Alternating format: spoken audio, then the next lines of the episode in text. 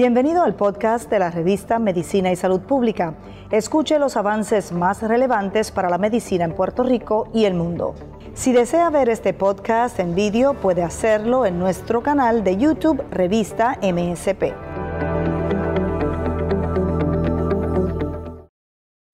Hipertiroidismo, tiroides hiperactiva.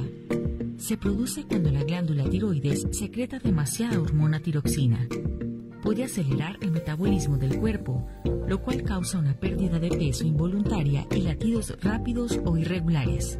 El hipertiroidismo suele causar una amplia variedad de síntomas, que incluyen pérdida de peso involuntaria, aun cuando el apetito y el consumo de alimentos permanecen iguales o aumentan, latidos rápidos, taquicardia, con frecuencia de más de 100 latidos por minuto, aumento del apetito, nerviosismo, ansiedad e irritabilidad, temblores en las manos y los dedos, sudoración, cambios en los patrones de menstruación, cabello fino o frágil.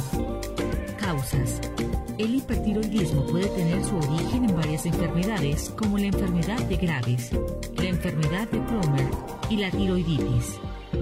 La tiroides es una glándula pequeña con forma de mariposa ubicada en la base del cuello, justo debajo de la nuez de Adán.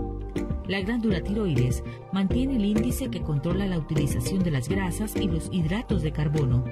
Ayuda a controlar la temperatura corporal, influye sobre la frecuencia cardíaca y ayuda a regular la producción de proteínas.